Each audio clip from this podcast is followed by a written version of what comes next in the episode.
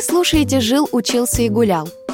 Совместный проект казанского интернет-издания «Инде», Центра современной культуры «Смена», Института развития городов Республики Татарстан, краеведческого проекта «Крот Казанский» и студии подкастов «Большая Красная».